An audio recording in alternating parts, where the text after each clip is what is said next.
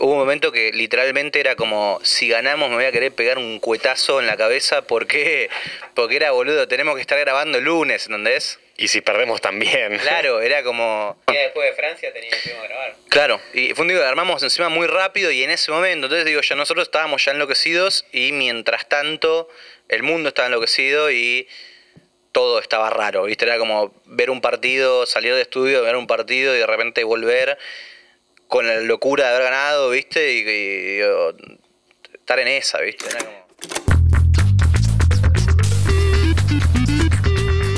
Muy buenas a todos, ¿qué onda? ¿Qué dicen? ¿Cómo andan? Bienvenidos a una nueva emisión de Una Semana Más, Una Semana Menos, el podcast de música nueva de Rocktails. Eh, hoy estoy yo solito, Manu Maski, eh, pero sí estoy en compañía de una banda que tenemos muchas ganas de entrevistar. Estamos en una sala eh, muy linda, casi escondida, en el porteño barrio de Almagro, eh, y tengo en tres sillones frente a mí a Mujer Zebra. Bienvenidos a USM, chicos. Hola amigos. ¿Qué tal? ¿Todo bien? Patricio Gonzalo Santiago. Así es, bueno, bienvenidos a OSM. Gracias por coparse a este eh, podcast itinerante que, que venimos haciendo hace tiempo en Rocktails. Eh, quería arrancar la charla eh, antes de meterme en Clase B, que es el disco que acaban de sacar. Reponiendo un poco de la historia de Mujer Segura. Eh, porque creo que muchos, eh, me incluyo, llegamos con el disco de 2021, eh, que es el disco anterior a Clase B. pero entiendo que la banda comenzó un poco antes, de hecho, antes de la pandemia, ¿no? Capaz reponer un poco cómo, cómo arrancó la banda en ese momento. Sí, arrancamos el proyecto de banda anterior a la pandemia, digamos. Pero bueno, la pandemia, digo, siempre eh, ahí es como que se gestó el proyecto y el disco que, que hicimos en Ajá. 2021. O sea, venían tipo ensayando antes o tocando. Veníamos tocando mucho, ya éramos amigos, ya habíamos pegado onda y t- encontramos la sala y, y nos, nos metimos. Eh, el 2018 y el 2019 fueron años en los que estábamos los tres encerrados en la sala ensayando y explorando sonidos, pero no tocábamos en vivo o hacíamos algún que otro experimento de, de acústico en algún centro cultural Ajá. o algo así, pero no eh, tanto el gordo como Santi tocaban los dos la viola y yo la bata. Estuvimos dos años buscando bajista, no apareció. Eh, el gordo tuvo un sueño en el que tocaba el bajo y dijo, me, me calzo el bajo. ¿Cómo? Exactamente, sí, ahora él lo, va a contar mejor, pero bueno, nada, y con Santi ya queríamos Wow. que, él, que él toque el bajo, hace uno o dos meses lo veníamos pensando y se alinearon los planetas. Fue una Inception, como la peli. Tuve un sueño en el cual tenía como un Rickenbacker, que es un bajo medio antiguo, ¿viste? Como el de Lemmy. Tipo el de Lemmy, claro. Eh, claro. Lo tenía conectado a mi amplificador de guitarra de ese momento. Para vos tocabas la viola. Yo toco la, la guitarra, Sí. claro. Entonces tenía como ese, ese bajo conectado a mi amplificador de guitarra. Y, dije- y me desperté y me fue obvio. Y me fue obvio que ellos estaban esperando que yo tenga la revelación. Porque claramente no me iban a decir como, che, tenés que tocar el bajo. Como, Bien. tenía que, me tenía que salir a mí y fue como, chicos, creo que tengo que tocar el bajo. Sí, me dijeron. Qué bueno que hayan encontrado la mística del toque, ¿no? Sí, no, ya- Una vez que pasó eso, eh, eh, todo empezó a encajarse y justo ahí después eh, pasó la cuarentena, etcétera. Y antes eh, eh, era como una especie de experimento medio white stripe, eh, psicodélico, extraño. Entonces. Bata eh, viola. Claro, diga, como, como las condiciones, viste, se daban para que pase algo raro y después se acomodó un poco más algo más tradicional. Claro, Pero ya vamos a volver. Y ahí encontraron ese sonido de trío, ¿no? Me imagino. Porque, va, pensando ahora sus canciones, me cuesta imaginármelas sin bajo. Es que Como no, que era, era otra cosa, presente. ¿viste? Por, Sí. por naturaleza, ¿viste? Tenía que ser una cosa más. eh, más más deforme, ¿viste? Era más deforme.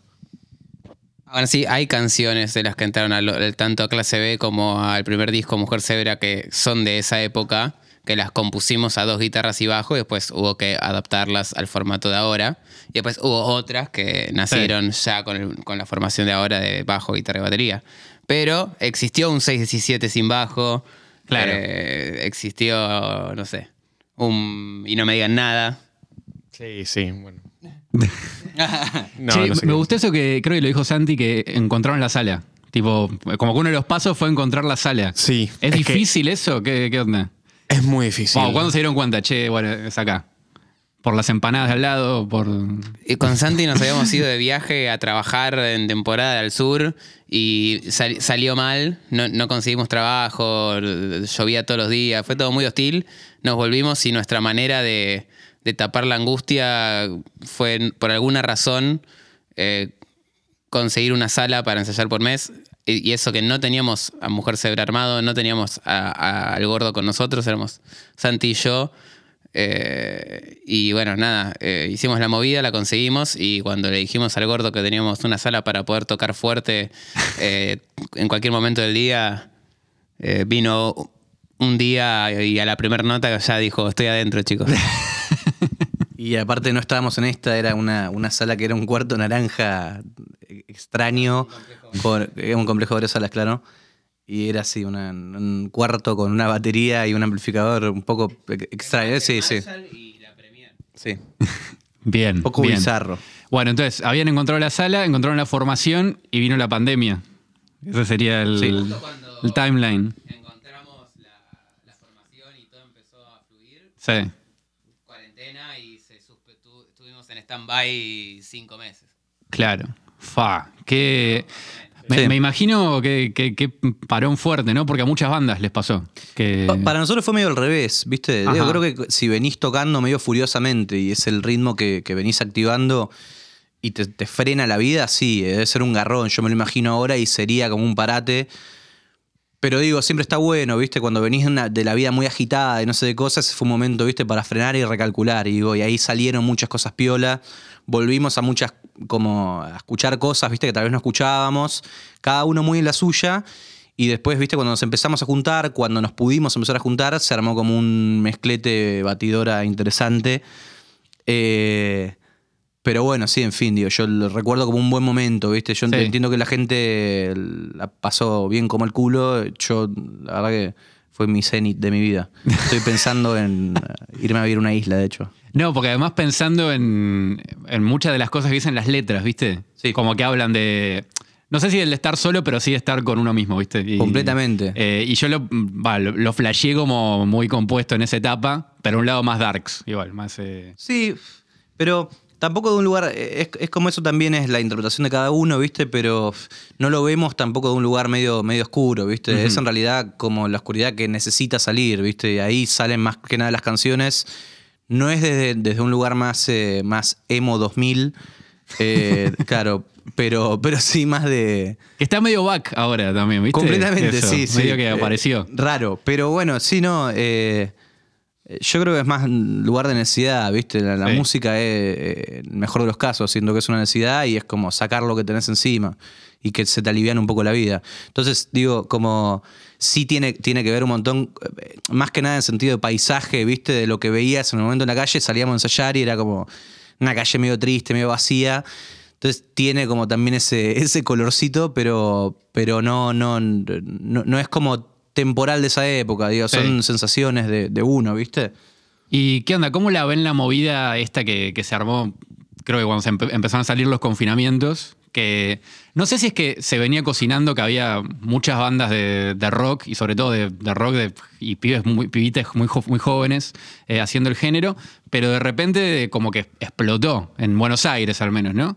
Como que es mucho más fácil encontrarte con bandas de rock tocando y con por ahí poco público. Pienso con Moscú, como, como ejemplo, ¿no? De, de ese tipo de lugar. Eh, ¿Cómo vieron esa movida? Tipo, ¿se, se sintieron parte de ese grupo de bandas que, que- que salieron ahí? Sí, em, creo que pasó que, que, en mi opinión, que mucha gente se dio cuenta de que tenía como el mismo tipo de filosofía o gusto sobre la música después de, de- de la cuarentena. De- lo, que, lo que quiero decir es que mucha gente se reencontró en un punto que nunca habíamos visto, o sea, eh, antes de la cuarentena, nosotros estábamos buscando a ver quién le, le gustaba el rock alternativo, por así decirlo, ¿no? Tipo, ibas a un boliche, no, no, no existía. Nosotros íbamos a, a un lugar que se llama Liverpool, que murió. Era Sí, como el claro. único bar boliche que pasaba rock, si querés. Y Más, había más, pero. ya sí, ya sé, estaba de... eh, Pero de repente todas las bandas eh, iban a Liverpool igual. O sea, Sí. que hubo al- un- Sí, recuerdo un 2017, lo que quiero, 18, ¿no? lo que quiero decir es que, que hubo un Sí. cambio, una reorganización en el paradigma de la salida de la gente, lo que salía a buscar la gente eh, en su tiempo libre. Te paso a vos que, estoy, estoy medio... Filosófico, no, estoy completamente de acuerdo. Yo, lo que dicho más en cristiano para mí, mi visión, es que eh, estabas encerrado, venís de estar encerrado, venís de, de, no verte con gente, nada, y lo que pasó en Moscú era que eh, fue, era de los primeros lugares en los que podías tocar sin tener que levantar la mano para ir al baño, eh, porque Claro. viste que estaban los shows con protocolo.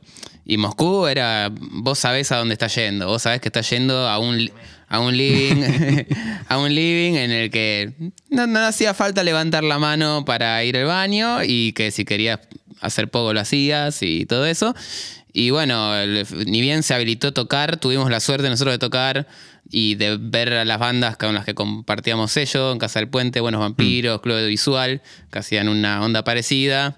Y a partir de ahí, bueno, empezaron a salir bandas por todos lados. A partir de, tocar- de que tocamos en Moscú, empezamos a tocar todos los fines de semana y veíamos bandas que no, no sabíamos que existían, tipo Sacatumba, descubrimos, salió No Me Toques, que después, eh, bueno, Juana se fue, hizo Doom Chica y empezaron a aparecer mm, Winona Riders, Nena Genix, todo eso que nació más o menos en los mismos sucuchos y nos, cono- nos conocemos todos desde, desde el principio de la post-pandemia, digamos. Claro. ¿Y lo sorprendió esa, esa respuesta de la gente? Que realmente quisiera ir a ver rock y, y ver toda esa movida. Sí, la Eh, gente creo que va más a ver recitales under que antes, creo. No sé, Sí. yo no, no puedo hablar de, de- de antes del 2010, pero eh, sí siento que ahora está un poquito de moda. Una moda medio an- Sí. alternativa, ¿no? Porque no, no es mainstream, pero eh, no recuerdo que eso pasara cuando yo era joven. Cuando yo era joven iba a ver hardcore punk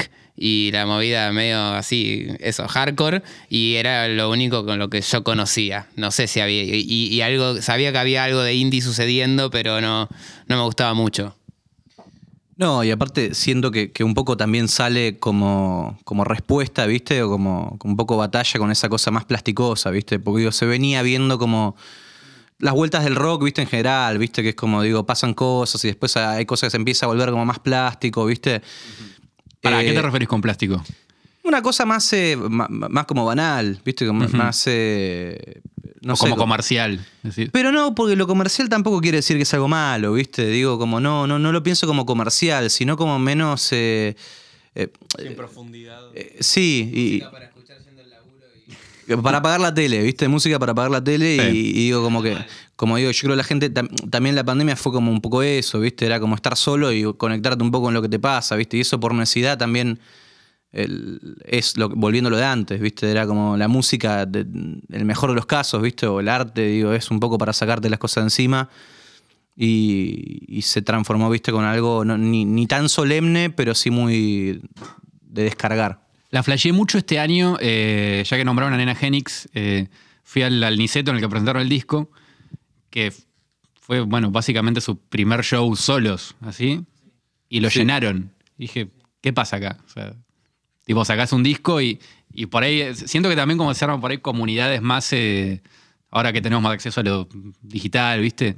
Eh, por ese lado, pero... Y, No. y- y siento que está pasando con un montón de bandas. Traje este ejemplo porque... le- No, re, y también pienso que digo, la música, digo como en general, viste, la música si está buena, no, no, no importa mucho el género, digo, es un, digo, sacaron un discazo y me parece natural, viste, es lo que debería pasar. Es como es loco que nos sorprenda, viste. Ujú. Es loco que te sorprenda ver un, buen disco, viste, una buena banda llenando un lugar. Claro. Es como extraño. Sí, sí, vos era lo que estabas buscando, ¿viste? Y no lo encontrabas. Entonces, digo, como eh, funcionaron como espacios y como el tiempo para que se alinee un montón de gente en hacer una música que iba por una línea medio parecida. Y una más de esta etapa, eh, ya que salió Moscú, eh, ¿qué onda? ¿Qué, qué- qué- qué les gusta el lugar? Y sobre todo viendo que ahora se va a mudar, eh, Sí. o entiendo que, que va a estar en otro lado. Eh, digo, ¿qué, ¿qué es lo que sienten con Moscú como, como lugar para tocar? Tipo, que les guste o que, o que les haga sentir cómodos, capaz, no sé. Y, y también es un poco de eso, ¿viste? Era como fue el primer lugar que, que, que- que funcionó medio como núcleo de toda esta cosa, ¿viste? El lugar que se podía tocar, que era fácil, ¿viste? Y que te juntabas con gente que estaba medio en el mismo camino.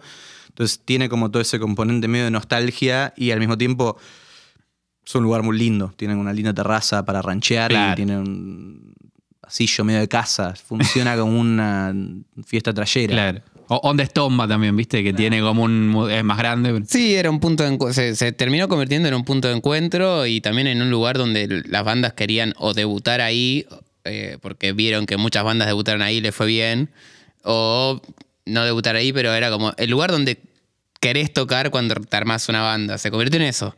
Claro. Eh, ahora no sé qué va a pasar. eh, hace mucho tampoco que no voy a ver bandas a Moscú. Pero mm, sí eh, sabes que vas y te vas a encontrar a alguien y esas Claro. cosas que, que creo que es el, un- el lugar donde más pasa y que más caracteriza eh, esta movida, por lo menos. Y fue como, sí, como lo que más me gustaba, primero las personas que, que hemos conocido ahí.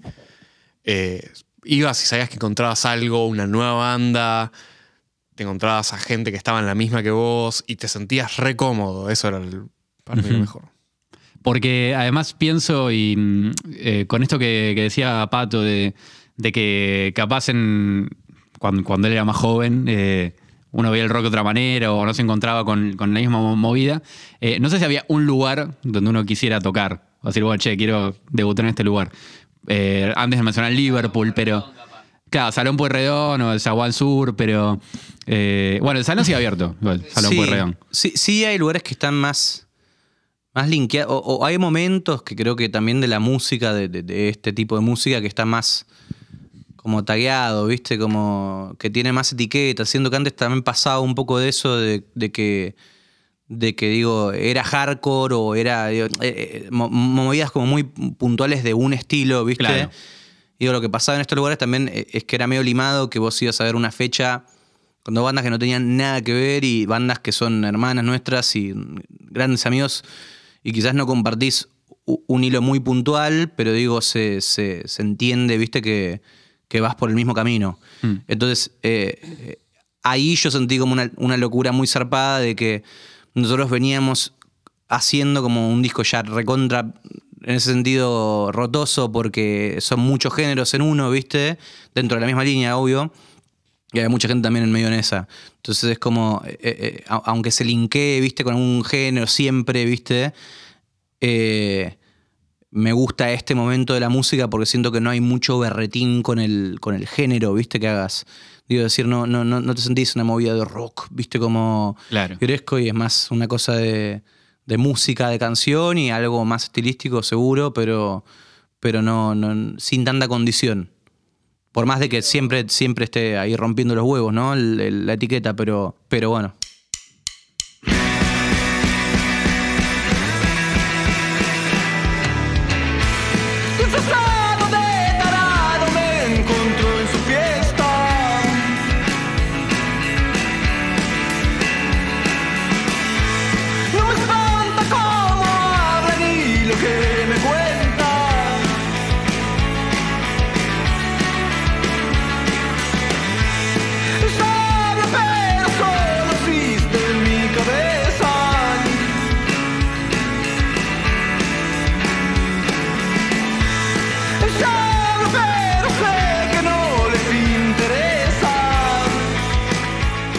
Quiero que vayamos ya a clase B y hablar un poco del, del disco que acaban de sacar.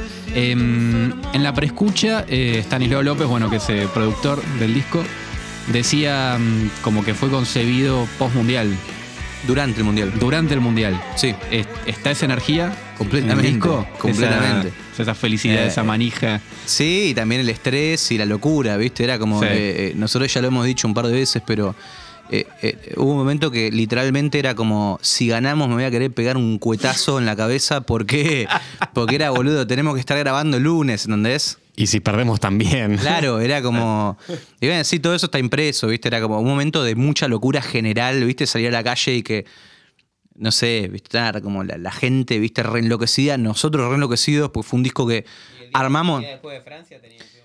Claro, y fue un disco que armamos encima muy rápido y en ese momento, entonces digo, ya nosotros estábamos ya enloquecidos y mientras tanto el mundo estaba enloquecido y todo estaba raro, ¿viste? Era como ver un partido, salir de estudio, ver un partido y de repente volver con la locura de haber ganado, ¿viste? Y, y, digo, estar en esa, ¿viste? Y tenés ganas de tomarte mil birras. y También lo hicimos, es como.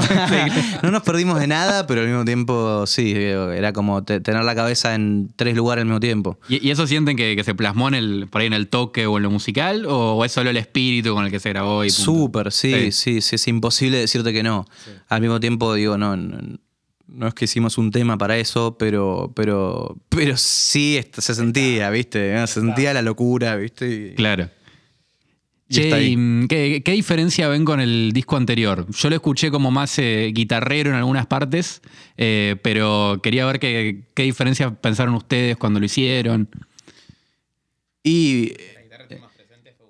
Completamente, sí. o sea, eh, presente en el sentido de que, a ver, está presente. Sí, el otro eh, también, eh. pero lo sentí como más en el tocar acordes más abiertos o Eh, eh, eh, sí, como, eh, como esa estilísticamente digo, hay algo como más de, de- sí, de, de, de la crudeza, ¿viste? Estaba como buscando algo más crudo y por otro lado también un poco más arreglado. Más arreglado. Eh, Es como, como digo, sí, yo así personalmente lo siento como un poco más como parecido, ¿viste? Pero es como una especie de, hablamos en un momento como que parecía como una especie también de reflexión. Es como, yo lo siento como una especie de parte 2 del disco 1, ¿viste? Con las cosas que vas aprendiendo y desculando en el camino y, y bueno, es como una reflexión de todo eso.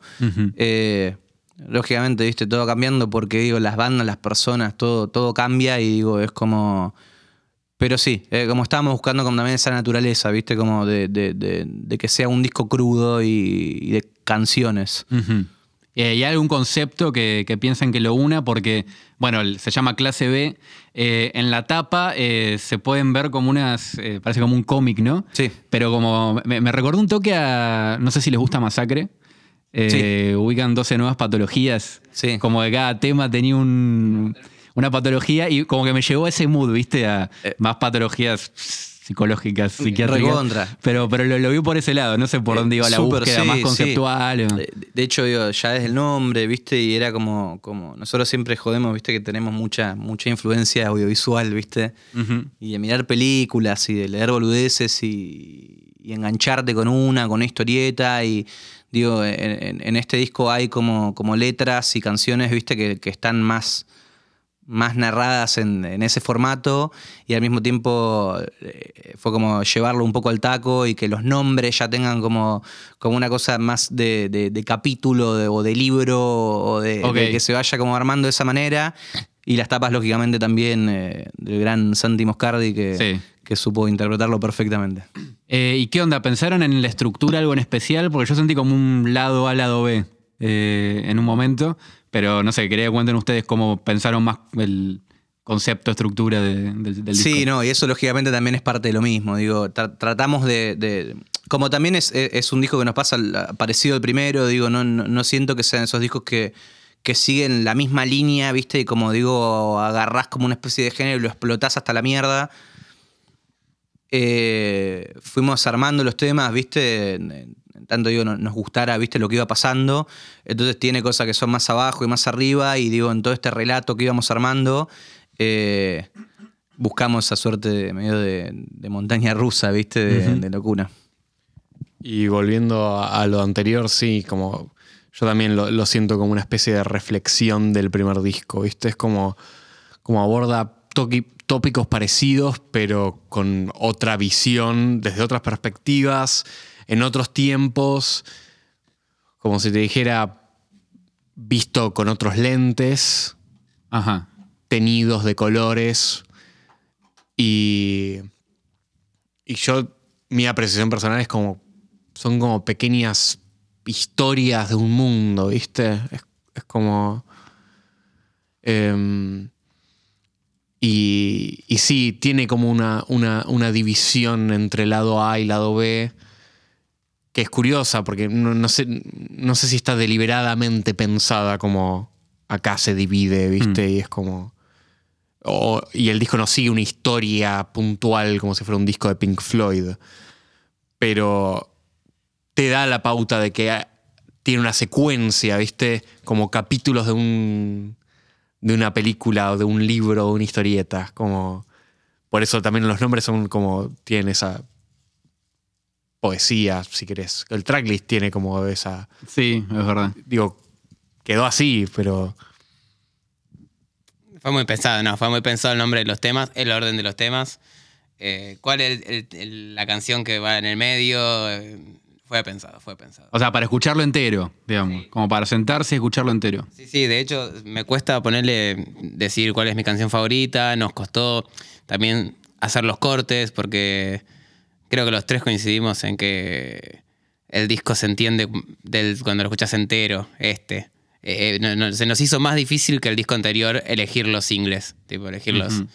Porque todos, tienen todos tienen como algo. Y, y sí, hay gente también que me dijo que terminó de entender los singles cuando salió el álbum, cosas así. Entonces sí, está para mí repensado para, para escuchar entero. Para mí. Sí. Sí, porque además, bueno, escuchar en contexto, ¿no? Eh, las canciones te da una vuelta ahí que, que está buena. Obvio, porque también al haber canciones que son mucho más tranquis y canciones que son mucho más arriba y canciones que están en el medio, eh, cuando salimos con los singles era difícil tomar la decisión porque si salíamos con el tema más pesado eh, iban a esperar un disco pesado, si salíamos con, un- con el tema más tranqui capaz que esperaban que iba a ser todo más tranqui, entonces nada, eh, como hay muy, muy de todo, Yo siento que con los singles no, no se entendía para dónde estábamos yendo, en el buen sentido. O sea, como que te estábamos pegando un paseo. Y una vez que salieron todos es tipo, ah, ok. Ahora sí, entiendo hacia dónde iba esto. Ok. Em, bueno, llegó un momento del podcast que solemos hacer, que es el del comodín. Eh, yo traje una ruleta, la voy a poner acá. Ustedes tienen que tirar Y vamos a apostar. y no, no traje, no traje efectivo. Así que- y además apostar, háganlo con responsabilidad. Se están escuchando el podcast. Ok. Pero van a tirar la ruleta eh, y el número que toca van a, mm, van a reaccionar a un audio, que es el comodín Ok. de la Charlie. Vamos a ver a dónde nos lleva. ¿Está? Bueno, eh, el que quiera puede tirar y toca tocar. Uy, Te tocó el 13. Ojo, ahí con el 13.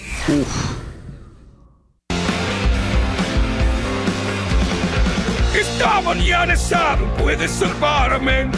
Y yo no creo que nos quieres hablar de amor.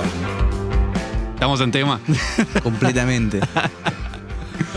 Creo que eh, esa versión de Homero Simpson cantando 6 y 7 tiene más plays que el tema original, me parece. ¿eh? Espectacular. Se viralizó muchísimo. Es Eh, buenísimo. Una cuenta de Twitter que se llama Hyper Paradise. Sí. Sí, sí, ¿Qué sí, onda? sí. ¿Cómo se llevan primero con los Simpsons? Los tres fanáticos. sí. Eh, tiene el- esto creo que no, pero siempre pensé que Mujer Cebra tenía que ver con los Simpsons. Pero Eh, no, sí, no. Nos dimos cuenta después. Claro, sí. Salió después. Eh, es, uno, es uno de los cómics que lee Bart. en el- claro, claro, sí, sí. Zebra Girl. Encontramos la, la foto y fue foto de grupo tiempo. Ah, Nos ok. cagamos de risa, sí. Ok. O sea, sí, somos fanáticos, pero eso no nos, nos habíamos dado cuenta. De hecho, la, la tapa de clase B me hizo flashear un toque. Eh, por ese lado también la onda Mirá. cómic. Dije, fa, es re por acá. No, fue pero- todo, todo sí. fue un Homero. Era- no, no, pero sí. Y mm, bueno, uno, ¿le gustó la versión? ¿Qué onda? Sí, obvio, bueno, nos Porque cagamos de risa. siento que el, el Homero IA es de las, de las mejores IAs que hay No, no, y para no, hacer eh, canciones. Es increíble. Eh, el resto salen medio mal. Hay de Cerati, vieron de Charlie. La de Charlie es- está ok. Pero el de Homero está. Es muy característico. y- es muy y característico. no puede Y- fallar. Es como... Y siento que probaron mucho la máquina. Mm. O sea, hicieron un montón, un montón y, y- y claro, mucho machine learning, exacto. Y, y salió bien. ¿Y qué opinan de, mm, de, de todo esta. de- del uso de inteligencia artificial en, en el arte, ponele? Porque vieron que es algo que está como en debate en, en todo ámbito de la vida. Sí. Eh, bueno, de hecho creo que. Ahora nos enteramos que existe el IA, pero me parece que estaba en nuestras vidas hace bastante más tiempo. Eh, pero lo ven como una herramienta que puede ser útil, es una cagada. Sí, no, completamente. Eh, hace un tiempo.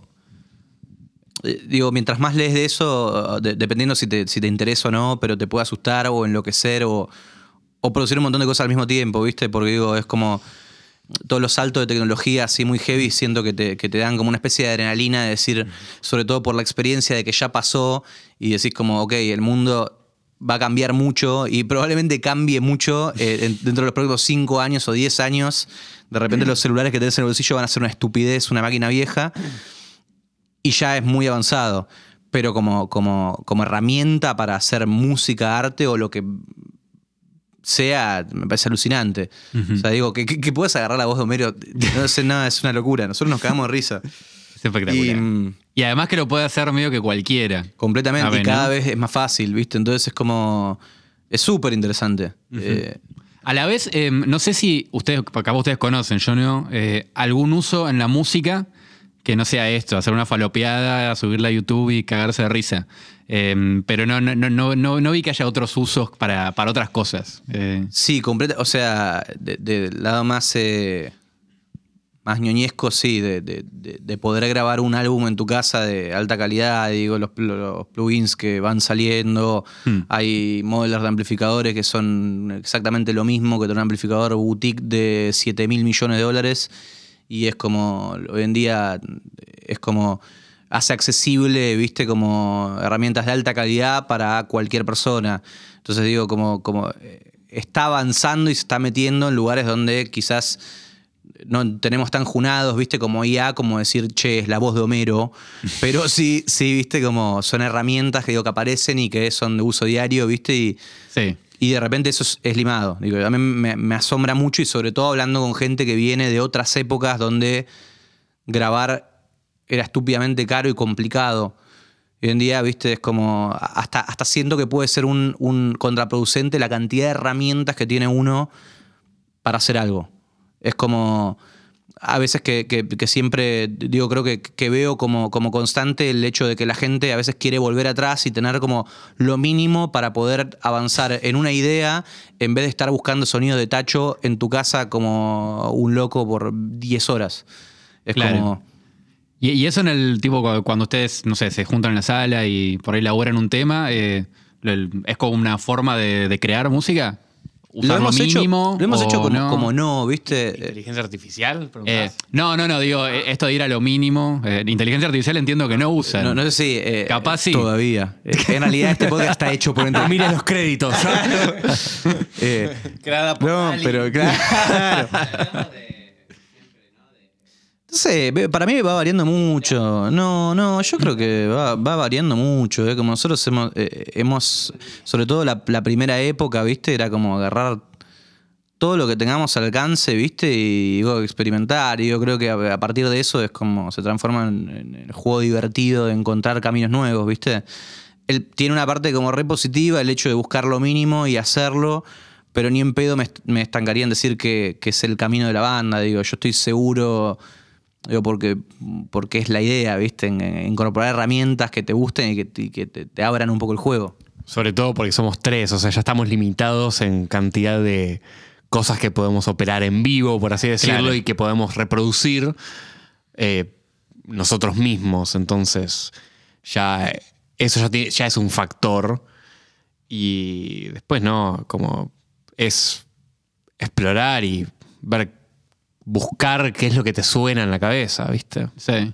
Y se complica a veces en la dinámica de trío llevar al vivo específicamente lo que quieran hacer sonar. No, de hecho, en este momento. O es lo mejor. En este momento de nuestras vidas es un golazo, porque a veces vemos bandas que son 17 personas arriba del escenario y tenés que tener una prueba de sonido limada y nosotros con el brujo que tenemos ahí haciendo sonido, eh, la verdad es que nos subimos, probamos que las cosas, que las cosas, que las cosas funcionen, que te enchufen, la voz se escucha más o menos. Listo, mandale, poné play. Pensaba en, lo estábamos hablando antes de arrancar, en, en esa guitarra glitcheada, entre comillas, que aparece bastante en, en clase B, que imagino que hubo que laburar un punto cómo, cómo hacer que salga. Eh, en el video ese, ese efecto específico en, en un momento, digo, eh, esos pequeños detalles pensaba. Eh, lleva un tiempo de laburo, de probarlo. Depende qué. Sí, nos, no, no, tratamos de no hipearla y que todo suene lo mejor que se puede siempre. Eh, eh, pero por ni siquiera por un berretín de alguien, es digo, una cosa nuestra y de que de tratar de que suene bien, ¿viste? Y sobre todo eso, en formato trío, que es como súper acotado la cantidad de elementos que tenés. Pero esas cositas, esos, esas boludeces, esos detalles, digo, creo que hacen también Sí. a, a la, la pieza grande, ¿no? Como. Cuando escuchás esas pequeñas cosas que, se, que, escuchaste en el disco que se reproducen en vivo, te vuela la cabeza. Es como decís, ah, esto está muy bien pensado y está. No es un. No es algo aleatorio ni, ni accidente. Claro, todavía no, no compusimos siempre componemos pensando en que lo tenemos que tocar en vivo. Entonces, el glitcheo, ya sabemos que lo podemos reproducir en vivo y por eso lo grabamos al glitcheo. Claro. Si, si el glitcheo no fuese reproducible, no sé si lo hubiésemos grabado así. Hoy en día te digo esto, el día de mañana no sé, pero hoy en día componemos pensando, esto lo tenemos que poder hacer en vivo. No te digo exactamente igual, pero el glitcheo lo podemos hacer, por ejemplo. No, no hay como capas de cuatro guitarras haciendo cosas distintas o, Claro. o coros angelicales y cosas que no podemos reproducir todavía. No. No, sí. Che, y mm, ahora se van a México, ¿no? Ya que salió el tocar en vivo. eh, Miércoles que viene. fua. Eh, no, creo que va a salir después, pero si quieren pueden contar qué van a esperar de México No, y, eh, y ver qué esperaban y qué, y qué Completamente, sí, sí. No, bueno. Es como una suerte de caja negra esto. y- Claro. México estuvo buenísimo. Sí. Estaba buenísimo. Comimos muchos tacos. No, no, sí.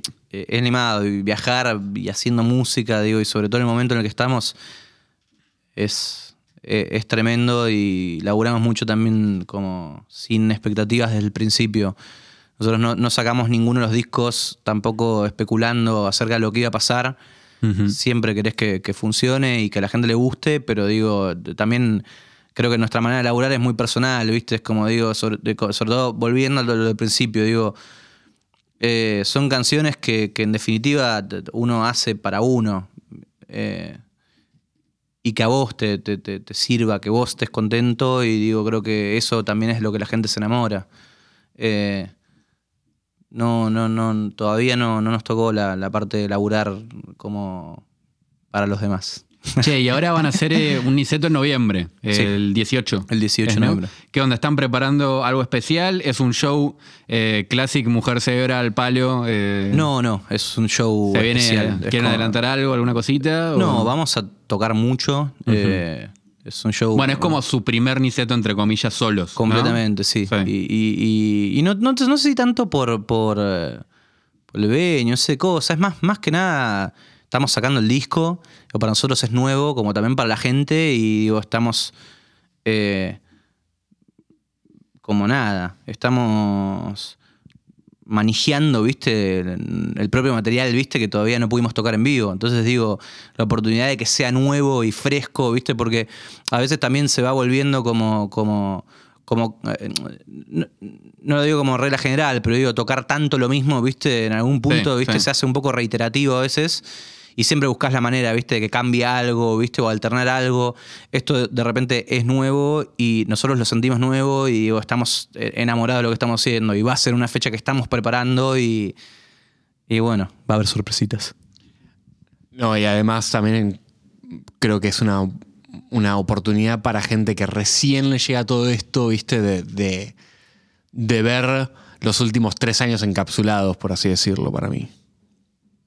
Sí, obviamente la idea es hacer un, un show largo, ya que tenemos el tiempo y que tocamos solos. Eh, La idea obviamente es tocar todo el disco clase B y Y lo que entre del otro. sí, que va, que- que va a ser casi todo. Este, Lo que sí, dé. lo que dé. Este, Cuatro horas de mujer cebra. Em, sí, está bueno porque hay un montón de temas del nuevo disco que no los tocamos nunca en vivo y que capaz van a, muchos van a debutar en Niceto, así que eso también para mí es, es interesante. O sea, a mí como espectador de bandas me gusta estar presente en el debut de, de nuevas canciones, ¿o no? Claro, sí, porque además se tocaron poco. Eh, bueno, ahora van, van a tocar Claro, en México, como- imagino como- que tocan esas canciones. Claro, pero- nosotros como no nos gusta spoilear el disco antes de que salga, entonces no tocábamos, salvo en algún que otro show medio under, no tocábamos canciones de clase B antes de que salga clase B. A medida que fueron saliendo los singles, sí. Sí. Pero nada, no, no- no está quemado el disco en vivo, entonces es como una experiencia manija para nosotros y calculo que para la gente también. Porque estamos hace tres años tocando el primer disco, entonces eh, está bueno. ya estaba, ¿no? que bueno, vamos a ir tocando toda la vida el primer disco porque está espectacular, pero eh, creo. Pero que- que- creo que lo vamos a seguir tocando, ¿no? Que está espectacular. Eh, Yo creo que está espectacular. no, no, no. Sí, sí, yo por eso. Está espectacular. No sé si, mira, mira si nos pasa como Tom York y enloquecemos y no queremos tocar nunca más verano. ¿Nos puede pasar? Obvio que sí. Por eso. O sea, está espectacular. no tengo en vela. Está espectacular. No, no, yo tampoco. Para. ¡Pará! Bueno, ojalá, atacado. ojalá no les pase igual. No, Eh, qué sé yo, que, que la puedan tocar. Ah, va- eh, va- Vayan a Niceto porque XXI no la vamos a tocar nunca más. O pa- pasamos la versión de Homero. Que- ya fue, ¿no? Tipo, para la apertura. Humberto Vélez. Claro, pa- pasamos tipo los Strokes cuando pasaron Reptilia Cumbia antes de tocar, pasamos al 617 de Homero para que la gente escuche 617 y después no la tocamos.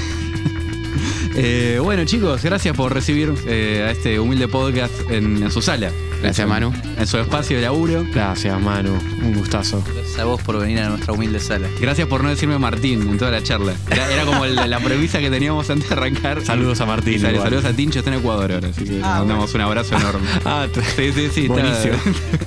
muy, muy internacional. Muy out of context. Así que, bueno, eh, gracias a todos los que escucharon esto. eh, y nos siguen en arroba rocktails.tv en Instagram, arroba rocktails en Twitter. Y será hasta el próximo episodio de UCM. Chau, chau.